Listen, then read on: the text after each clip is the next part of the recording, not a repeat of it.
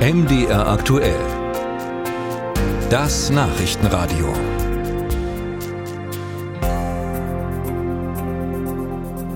Wir schauen nach Thüringen. Hier steht seit Wochen die Migrationsministerin Doreen Dienstedt von den Grünen stark unter Druck.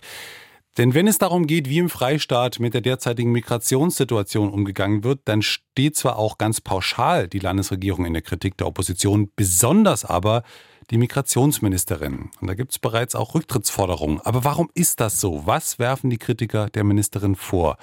Jan Breuer ist dem nachgegangen. Es ist aktuelle Stunde im Thüringer Landtag, beantragt von der AfD-Fraktion.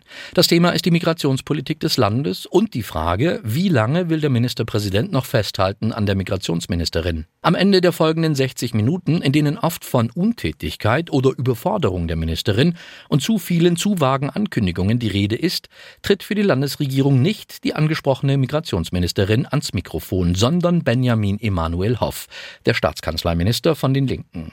Was Stefan Scharp von der CDU so kommentiert. Frau Denstedt, ich hätte mir an dieser Stelle ja schon erwartet, dass die zuständige Ministerin auch diesen Rahmen nutzt, um etwas zu den Anwürfen zu sagen. Ich glaube, auch da hätte ich habe vorhin über Ansprüche gesprochen, auch dieses Haus in Anspruch gehabt. Für Stefan Scharp passt die Szene ins Bild. Der Auftritt im Landtag ist nicht das erste Mal, dass der Staatskanzleiminister für die Migrationsministerin in die Bresche springt. So taucht er beispielsweise als Vertreter der Landesregierung auf, als es rund um die Erstaufnahmeeinrichtung in Suhl eine Bürgerversammlung gibt. Ich muss Ihnen ehrlich sagen, ich weiß auch gar nicht mehr, wer zuständig ist für die Fragen. Kritik an der Migrationsministerin. Sie kommt dieser Tage von vielen Seiten. Vor allem drei Punkte sind es.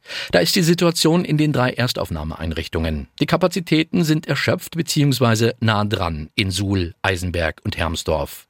Für die Opposition im Landtag, für Bürgermeister und Landräte eine Lage mit Ansage. Die Suche nach Ersatz als Entlastung würde aber erst jetzt forciert vom Ministerium. Kurzfristig durch Zelte oder Container in Eisenberg. Für langfristig hört sich der Plan so an. Wir haben ein Markterkundungsverfahren gerade abgeschlossen. Da haben wir jetzt äh, elf Antworten bekommen.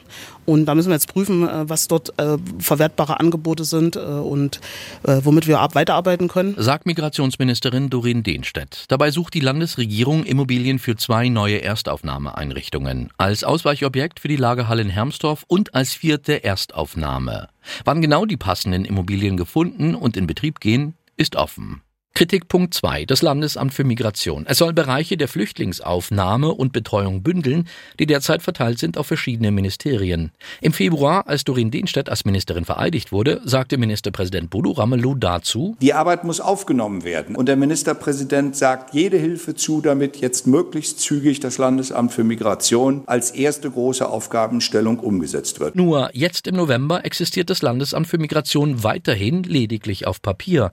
Bekannt ist so viel. Es soll eine Präsidenten und 17 Planstellen geben. Wann das Amt kommt und seine Arbeit aufnimmt, ist offen.